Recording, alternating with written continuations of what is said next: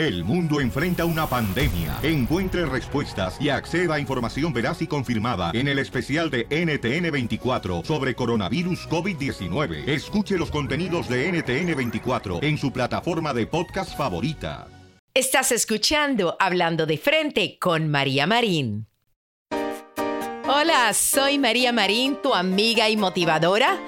Y dicen que la suerte de la fea, la bonita la desea. Y a lo mejor tú vas a decir, pero ¿cómo es posible que una mujer bonita envidie a una fea? Pues tú sabes que así sucede. ¿Cuántas veces no ha sido un lugar donde hay una mujer que no es atractiva, no es bonita, pero tiene algo que todo el mundo la mira? ¿Qué tiene esa mujer que aunque no es bonita, roba la atención de todos? Bueno, lo que sucede es que la verdadera belleza de una mujer no se encuentra en su físico, se encuentra en su actitud, en su lenguaje corporal y en la manera de expresarse. En este episodio vamos a hablar de frente de cinco cosas que hacen a una mujer verse segura y fabulosa. Quédate conmigo.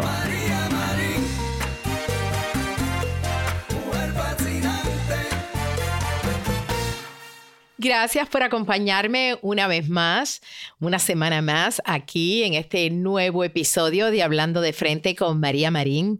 Y te garantizo que después de escuchar este episodio, te vas a sentir más segura, te vas a sentir más bella, te vas a sentir más atractiva.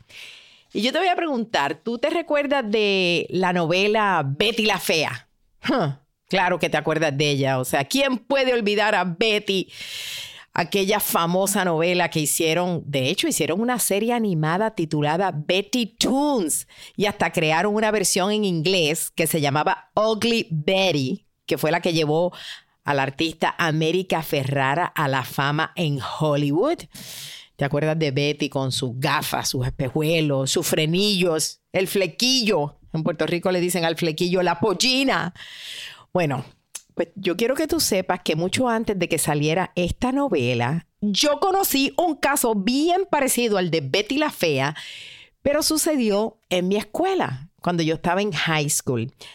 Había una chica que ya era bien poco atractiva y le tenían de apodo Karen la Fea, ¿ok? Y lamentablemente la apariencia de Karen era la burla, sobre todo de los muchachos en, la escuela. Se burlaban de ella. O sea, esta chica Karen, yo me acuerdo que ella tenía el cabello así negro, pero bien rizado. Eh, casi parecía como si los, era como si se lo hubieran electrocutado, porque siempre andaba súper despeinada. No había un peine que entrara en ese cabello. Entonces, eh, ella padecía de acné también, pero no te creas que eran unos granitos así chiquitos, no, la pobre tenía unos barros de esos que te juro que parecían un garbanzo, la pobrecita. Ah, también este, usaba frenillos, como le llaman braces, y asimismo como Betty la Fea, también tenía lentes, usaba espejuelos. Entonces, yo recuerdo que la broma más ofensiva que le podían hacer un chico en la escuela era que le dijeran, tú eres novio de Karen la fea, eres novio de Karen la fea. Y allá, pues ya tú sabes, el que fuera se enojaba. Bueno, pues la pobre Karen era tan conocida por su fealdad que hasta le dibujaban en las paredes de los baños. Dibujaban una muñequita así bien fea con lentes y le ponían Karen estuvo aquí. Pero lo más impresionante era que esta nerdita, que parecía que no rompía un plato, mira lo que hacía. Ella tenía tremenda actitud. Y por ejemplo, si yo me acuerdo, qué sé yo, que si alguien le decía, escóndanse, que ahí viene Karen la fea. Ella sin pelos en la lengua, con tremenda actitud, decía, sí, métanse en un hueco, ratas inmundas, que allí van a encontrar su familia. o si, por ejemplo, a veces le decían, ni Frankenstein quiere ser tu novio. Y ella lo que les decía era, pues no me importa porque no ando buscando novio. Yo no soy una cualquiera como todas las de esta escuela. Bueno, pues así la pobre muchachita tenía que lidiar con los insultos diariamente. Entonces, ¿qué pasó? Que cuando la escuela acabó y todos nos graduamos, a Karen, que era súper estudiosa, no matter what, le dieron una beca y ella tuvo la oportunidad de irse a estudiar a Suiza. Eso fue lo último que yo supe de ella. Yo no supe más hasta 20 años después que hicieron el aniversario de nuestra clase graduanda, que ya tú sabes que hacen una fiesta en la que todo el mundo se pone a dieta, todo el mundo se arregla porque vas a ver a los estudiantes o a los compañeros de escuela que tú no veías desde hace años. Bueno, yo me sorprendí cuando el día de la fiesta yo veo que llega Karen la Fea. Y yo dije, ¿cómo es posible que ella venga a compartir con todos los insensibles que la trataron y la hostigaron tanto? Que te voy a contar que yo definitivamente no fui una de ellas. A mí me daba pena. Yo quería ser amiga de ella porque me daba lástima cómo la trataban. Bueno, pues cuando llega la fiesta, tampoco te creas que fue como en la novela, que llegó transformada. No, no, no. Karen seguía siendo feíta. Claro, ya no era tan feíta como antes. Ya no tenía acné, le habían quitado los frenillos, el pelo ya no estaba alborotado. Bueno, en realidad se me hizo difícil reconocerla porque era un cambio. O sea, no te voy a decir que el cambio era como, wow, qué cambio, ahora es bella. No, pero se le notaba un cambio. Ahora, lo más que sorprendió a todo el mundo fue el acompañante que traía Karen la fea. Ella llegó con un hombre guapísimo, alto, así con músculos rubios, de ojos azules, y nada más y nada menos que nos enteramos que este hombre era un catedrático suizo que ella conoció cuando ella fue a estudiar allá al extranjero. Entonces llevaba casada con él ocho años y habían tenido dos niñas. Y cabe mencionar que el hombre se veía súper enamorado de ella. Y te cuento que súper caballeroso, la tomaba de la mano, que le daba un besito, que le buscaba un drink, que si ella se paraba, él le abría la silla. Bueno, un príncipe. Entonces lo que, lo que todo el mundo se preguntaba era, ¿qué hizo Karen la Fea para conquistar tremendo partido. Porque yo estoy segura que cuando llegó a Suiza todavía no había tenido este cambio, que sea como sea, ella se veía diferente. Entonces, tú sabes de lo que yo me di cuenta ese día, que aunque su físico no había cambiado tanto, la actitud de Karen era lo que se había transformado. O sea, la postura que ella tenía, la manera en que caminaba, la mirada cuando ahora ella te saludaba, la forma en la que hablaba, hasta la sonrisa, eran completamente diferentes de aquella muchachita insegura y dolida cuando era pequeña, cuando estábamos en la escuela. En este momento de ella brotaba una confianza en sí misma que era apabullante.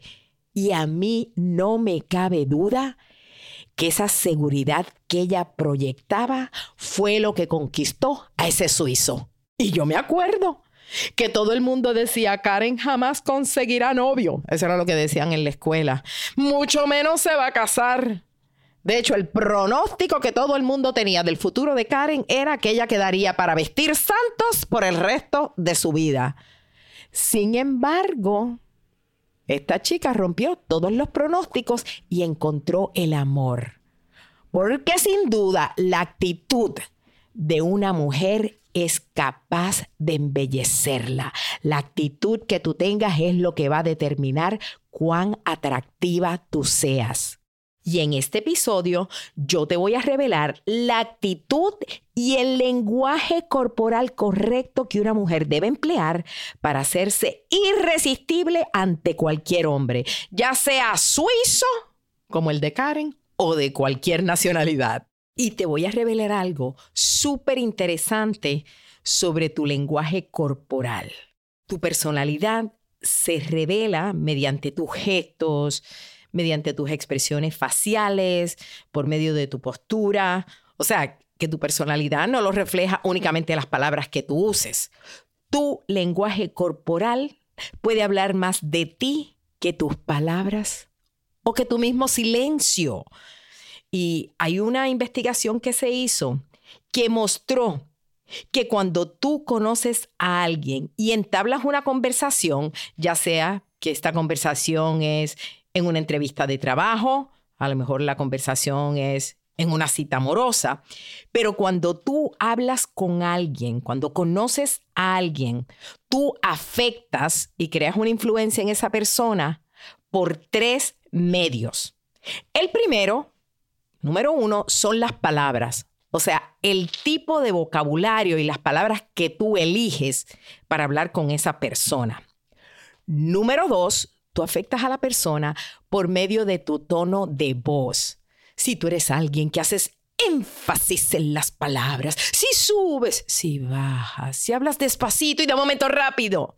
O sea, el tono de voz hay gente que no afecta nada a otro porque el tono de voz es bien aburrido, siguen diciendo lo mismo por mucho tiempo, no cambian el tono de voz y entonces parecen como una carretilla aburrida y después de un ratito tú tienes que ya apagar el radio y irte donde estás escuchando a la persona porque te aburre como eso es alguien que usa un tono de voz que no lo eleva, no lo baja. Entonces el tono de voz que tú utilices también afecta a la persona. Ese es lo número dos. Y lo número tres, cómo es que tú afectas a otro individuo cuando lo acabas de conocer, es tu lenguaje corporal. Lo sorprendente de este estudio es que tus palabras, el vocabulario que tú utilices con esa persona, impresiona o lo afecta únicamente un 7%. Tu tono de voz afecta a la otra persona un 38% y tu lenguaje corporal influye un 55%. ¿Te imaginas la actitud que tú tienes al caminar, eh, la forma en que te vistes, tu peinado, tus accesorios, la forma que te maquillas, el perfume? Todas estas cosas influyen en la comunicación que tú tengas con alguien más. Ese lenguaje corporal es increíble cómo afecta a otro. O sea, la manera como manejas tu cuerpo transmite un mensaje. Por ejemplo, tu contacto visual, si tú aclaras la garganta, si te rascas la nariz, si cruzaste las piernas o cruzaste los brazos, si taconeaste con velocidad, eh, cómo tú caminas, todo esto influye en la forma que otros te perciben y la manera de cómo te van a tratar. Entonces, a continuación, en este episodio, yo te voy a describir el lenguaje corporal que te va a hacer proyectarte como una persona con una seguridad apabullante. Y aunque tú seas inseguro o insegura, si tú sigues estos cinco pasos que yo voy a darte, tú vas a lucir seguro, audaz y firme. Así que quédate conmigo, que después de una pequeñita pausa voy a darte esos cinco pasos. Continúas escuchando Hablando de Frente con María Marín y seguimos discutiendo el lenguaje corporal que tú debes implementar para verte audaz, para verte como una persona segura de ti misma, para verte más atractiva, para que cuando tú camines en un lugar la gente diga, wow, hay que voltear la mirada, hay que mirarte, porque tu presencia llama la atención. Entonces, este lenguaje corporal eh, que voy a explicarte se compone de cinco pasos, ¿ok? El primero es este, que de ahora en adelante tú vas a caminar derechito y con los hombros hacia atrás. La espalda bien derechita. Una espina dorsal, una espina dorsal recta. Cuando tú estás parado derechito, inconscientemente tú envías el mensaje de que tú eres valiente, de que eres poderoso. ¿Por qué es que tú crees que, por ejemplo, los militares en, el ejército, ¿cómo es que saludan? Imagínatelos así, bien derechito, con los hombros hacia atrás. Y cuando van a, saludar, suben la mano así de, de, costado y hacen, ¡Hi, sir! Bien derechitos. ¿Ah? ¿Tú te imaginas un soldado que saludara así, con la espalda encolvada, los hombros caídos, y va a decir, sí, vamos, vamos a pelear al enemigo? No, imagínate. Alguien que su cuerpo esté encorvado denota debilidad, denota cobardía, inseguridad. Es más, piensa por un momento en los superhéroes. Superman, dime, ¿cómo caminaba Superman? Acuérdate de la Mujer Maravilla cuando se paraba así y ponía las manos en la cintura. ¿ah? Tan solo la postura de estos superhéroes es o no que enviaba el mensaje de poderío. Es más, yo te propongo que hagas esto, hagas este ejercicio. Baja la cabeza en este momento. Bueno, claro, si estás manejando no lo hagas porque tienes que mirar la carretera, pero baja la cabeza, así, mira hacia abajo, encoge tus hombros y arquea tu espalda, así como que, como hacia adentro, mete tu cuerpo como hacia adentro.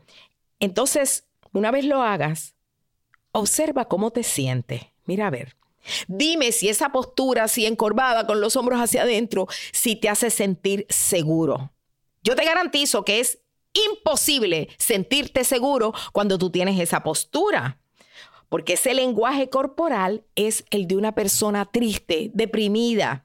Ahora, haz lo contrario, haz algo diferente. Endereza la espalda, enderezate, endereza la espalda, echa los hombros hacia atrás y súbelos, que queden así levantados.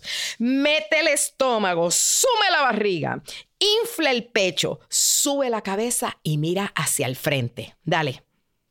Dime cómo te sientes haciendo esto.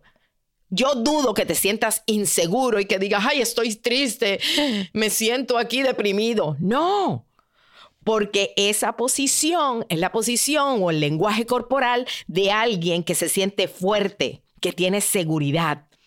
Y esto trabaja psicológicamente no solo contigo, pero cuando otros te miran, tú caminas derechito, los hombros hacia atrás, inflas tu pecho y yo te garantizo que la gente te va a percibir como que eres una persona segura. Vas a atraer a otros. Paso número dos. Dice esto. Acércate más. ¿Qué quiero decir? Que cuando tú conozcas a alguien inclínate hacia la persona. O sea, yo no voy a decir que te le vas a pegar así nariz a nariz, pero inclínate, acércatele un poquito más. Se supone que la distancia que guarden dos personas sea del largo de tu brazo, que cuando tú estires tu brazo hacia adelante, ahí es donde debe empezar la otra persona. Eso es lo que dicen las reglas de etiqueta. Pero ¿sabes qué? Yo no creo en esas reglas, porque dale, estira tu brazo y que alguien se pare donde empieza ese brazo tuyo. Es muy largo. La distancia es, es demasiada. Así que acércate un poquito e inclina tu cuerpo como que tu energía va hacia adelante. No tengas miedo de aproximarte, de enviar un mensaje de disposición, un mensaje de amistad. Al cabo que escucha esto, si tú te arrimas demasiado, te vas a dar cuenta rápidamente porque la otra persona va a comenzar a inclinarse hacia atrás, dejándote saber que tu intensidad lo mortifica. Pero eso nunca pasa porque, como te repito, no te estoy diciendo que te vas a pegar nariz a nariz. Es que se sienta tu energía, esa disposición. Y quizás tú pienses que esto es un poco agresivo, pero es mejor que te muestres seguro a demostrarte defensivo o tímido, ¿ok? Paso número tres, establece contacto visual. No tengas miedo de mirar a otra persona fijamente a los ojos. Porque cuando tú esquivas la vista, tú emites la señal de que tú estás ocultando algo. Mientras que cuando tú fijas la mirada en alguien, automáticamente tú le envías el mensaje de que no tienes miedo, de que eres una persona leal, de que en ti se puede confiar. Y claro, yo entiendo que hay personas que no les gusta hacer contacto visual, se sienten incómodos. Pero ¿sabes qué? Inténtalo como quiera. Y te voy a dar un tip de cómo hacerlo. Lo que vas a hacer es que vas a mantener tu vista en la parte superior de los ojos de la otra persona, o sea, como por la frente. Tú lo vas a mirar en la frente, después le miras la nariz y de repente haces contacto visual. Y otra vez le miras los cachetitos, le miras las cejas y vuelves y le miras a los ojos. ¿Y qué sucede? Que como no estás clavando la vista así intensamente en los ojos, no te vas a sentir incómodo. Y créeme que la persona no se va a dar cuenta. Mientras tú estés mirando alrededor de sus ojos, estás haciendo contacto visual. Todo el mundo quiere sentirse importante y la forma más genuina de tú darle a entender a alguien que es valioso para ti es mirarlo fijamente a los ojos. Así que por favor, de ninguna manera se te ocurra mirar al suelo, mirar a los lados y mucho menos mirar hacia arriba, por favor. Y te voy a contar que en mis años como conferencista, yo he tenido la virtud de siempre poder conectarme profundamente con mi audiencia. Y a veces hay personas que quieren ser oradores igual que yo, dar conferencias, y me preguntan, ¿cuál es tu secreto para ganarte al público? Y yo te digo que una de las cosas que yo hago cuando estoy en un escenario es que yo me ocupo de hacer contacto visual con la gente. No importa cuánta gente sea, pero hasta donde me alcance la vista, pregúntale a cualquiera que haya venido a mis seminarios y yo me ocupo que poco a poco yo agarro a cada persona en la línea y en algún momento dado, en el público la persona puede decir, wow, María Marín me miró a mí a los ojos cuando yo estaba en la conferencia. Y es o no que cuando tú vas a ver a alguien dando una charla, eh, dando un discurso, si esa persona te mira a los ojos, hay una conexión en ese momento. Es bien importante hacer contacto visual. Aplique esta regla en un escenario y fuera de él y sin duda vas a ser bendecido con muchísima popularidad. Bueno, seguimos ahora. Paso número cuatro da un saludo de mano firme. Claro, un momento, esto no significa que cuando conozcas a alguien tú le vas a ir a exprimir la mano, pero asegúrate de que tú le presionas la mano con firmeza. ¿Tú no te has dado cuenta que a veces hay personas que son introvertidas y cometen el error de que cuando te van a dar la mano, te dan la mano con la misma firmeza de un fettuccine hervido? Entonces, ¿A ti no te pasa que cuando alguien te da la mano así como, como si te entregaran un pescado muerto y tú dices, pero ¿qué es esto? No te apretaron la mano. ¿Es o no que a ti te da como que el feeling, el sentimiento de que esa persona es insegura? Y de hecho, le voy a aclarar esto a los hombres que están escuchando, que a veces los hombres creen que como nosotras las mujeres somos delicadas, cuando nos dan la mano, nos dan la mano a sí mismo como el fettuccine hervido, como si se nos fueran a partir las manos si tú no las aprietas un poquito. Y les voy a decir algo, caballeros, para nosotras es un turn off. Yo sé que tú como hombre quieres ser delicado con nosotras, pero no hay nada malo en que tú hagas cierta fuerza, nos aprietes un poquito la mano. Eso de sencillamente dar la mano ahí y que seamos nosotras las que lo apretamos, I'm sorry guys, no está bien. Y cuando des ese saludo de mano firme, asegúrate de que estás mirando a los ojos a la persona en ese mismo instante. Te cuento que dicen que Bill Clinton, que tú sabes que Bill Clinton es conocido como uno de los políticos o uno de los presidentes más carismáticos que ha tenido Estados Unidos. Entonces cuentan que cuando Bill Clinton estaba haciendo sus campañas políticas o todavía hoy día cuando, él está en un evento, en un lugar que vienen personas a saludarlo, dicen que cuando él te da la mano, y te mira a los ojos en ese momento, crea un impacto tan grande que decían que cuando él estaba haciendo pues su campaña política, que una vez ese hombre te daba la mano y te miraba a los ojos, tú estabas destinado a votar por él, porque era un impacto, era una seguridad tan grande, la energía que él te transmitía que quedabas enamorado de su campaña política, así como lo oyes. Así que es bien importante que cuando dejes ese saludo de mano firme, también mires a la persona a los ojos. Bueno, y el último paso y yo te voy a decir que este realmente es el más importante para tú demostrar que eres una persona segura de ti misma. Y aunque tú no siguieras los cuatro pasos anteriores. Vamos a decir que tú dices, no, yo le doy la mano a la persona como un fettuccine hervido, yo voy a caminar encorvada, yo no me voy a acercar, más bien me voy a alejar, y cuando salude a la persona yo voy a mirar para abajo en vez de mirarla a los ojos. Tú puedes hacer todo esto, pero este paso, este sí que es esencial para hacer una enorme diferencia en tu vida y en la vida de otros y es este. Sonreír. Mostrar una gran sonrisa. Hay estudios que confirman que las personas sonrientes atraen a más personas, tienen más suerte en el amor. No solo eso, son más saludables y viven más tiempo. Una sonrisa invita a que otros se acerquen a ti. Los expertos confirman que los que son seguros de sí mismos sonríen más que las personas inseguras. El solo hecho de tú sonreír más, la gente te va a percibir como que eres más segura de ti misma, amiga. El solo hecho de sonreír más. Mira qué simple.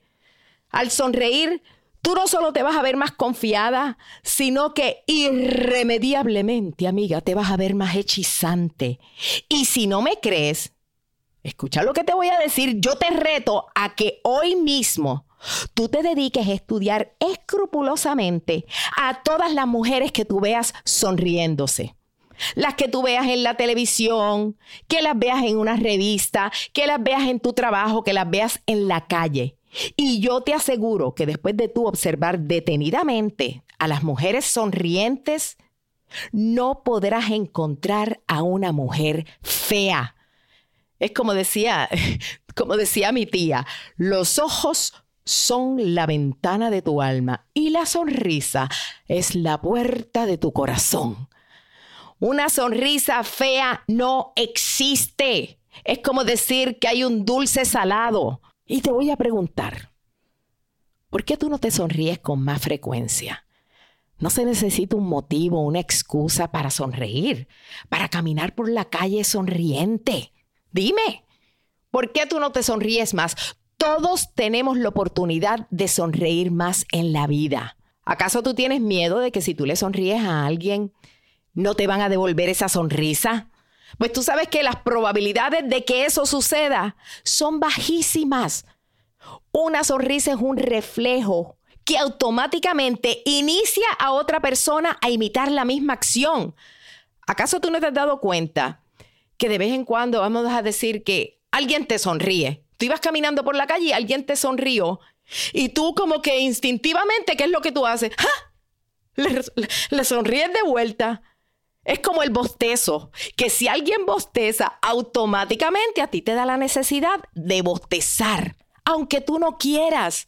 Entonces, ¿te ha pasado eso? Que vas por la calle, alguien te sonríe y como que te sorprendió la persona y cuando trataste de sonreír, ya seguiste caminando y te quedaste como, ay, esa persona me sonrió y yo como que no le, no le sonreí de vuelta. Porque a veces no estamos acostumbrados a que otros nos sonrían. Y no estamos nosotros mismos acostumbrados a sonreír más. Pero sí te aseguro que cuando alguien te muestra esa sonrisa, automáticamente es uno que tú dices, ay, qué persona tan agradable. Y yo te garantizo a todas esas solteras que me están escuchando, que si tú salieras a la calle sonriéndote más, no importa que si la persona es alta, bajo, flaco, gordo, lo que sea, lindo, feo, sonríe más y yo te garantizo que tú te conviertes automáticamente en una mujer más atractiva. Y voy a concluir diciéndote que tal vez no estás acostumbrada o acostumbrado a emplear estos pasos que acabo de explicarte anteriormente y a lo mejor al principio tú vas a tener que pensarlo un poquito antes de hacerlo, antes de acercártele a alguien o de darle la mano firme o de mirarlo a los ojos o de echarle espalda hacia atrás y caminar derecho o de sonreír más a menudo. A lo mejor vas a tenerlo que pensar un poquito más, pero mientras más los practiques, más te vas a acostumbrar. Y aunque tu lenguaje corporal yo te garantizo que te va a ayudar a proyectarte muchísimo más segura o seguro de ti mismo. La verdadera seguridad también viene de adentro. Por eso yo te invito a que tú escuches un episodio que yo hice que se llama Cómo ser más seguro de ti mismo. Y este episodio salió al aire en agosto 8. Así que búscalo aquí en mi podcast para que lo escuches porque también te va a ayudar muchísimo. Así que gracias por escucharme, gracias por siempre acompañarme cada semana. Te invito a que veas mi Facebook Live, mi show en Facebook, que es todas las semanas, los miércoles a las 7 de la noche, hora de Miami. Es un reality show que se transmite desde mi hogar.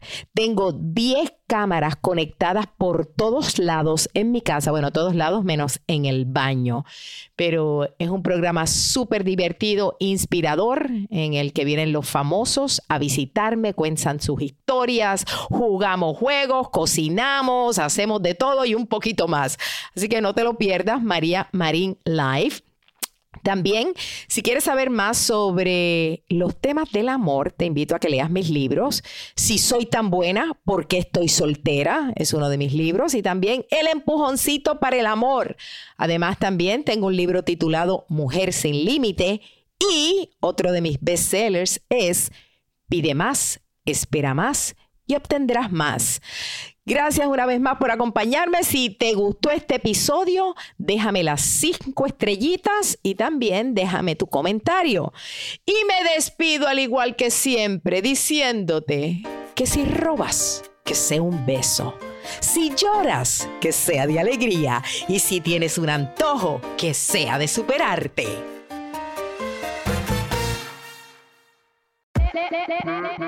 Hola, my name is Enrique Santos, presentador de Tu Mañana y On the Move. Quiero invitarte a escuchar mi nuevo podcast, Hola, my name is, donde hablo con artistas, líderes de nuestra comunidad y personas como tú. Mi meta es que juntos conozcamos más sobre los triunfos y las derrotas de mis invitados y que a través de sus historias nos empoderen y nos motiven a superarnos lanzamos el show con Jay Balvin. He's awesome. Un artista colombiano que ha revolucionado la música latina y que sigue superando récords mundiales. Él nos cuenta abiertamente sobre sus inicios, el secreto de su éxito y los aprendizajes que lo ayudan a preservar su autenticidad. A partir de este martes 7 de abril podrás acompañarme todas las semanas a conocer más a fondo a un invitado especial. Puedes encontrar mi podcast en la aplicación digital de iHeartRadio, la descargas gratis o en donde prefieras escuchar tus podcasts. Hola, my name is The Podcast a partir de este 7 de abril. Oye, mijo, ¿qué show es ese que están escuchando? ¡Tremenda, vaina! Hola amigos y bienvenidos a Tremenda Vaina, el show donde escuchas cuatro historias que desafían la realidad. De las cuatro, solamente una es mentira. ¿Cuál será? Nos puedes encontrar en tu plataforma favorita, iTunes, Google Play, Spotify, iHeartRadio. Suscríbete hoy. Y esto es Tremenda Vaina. Tremenda Vaina.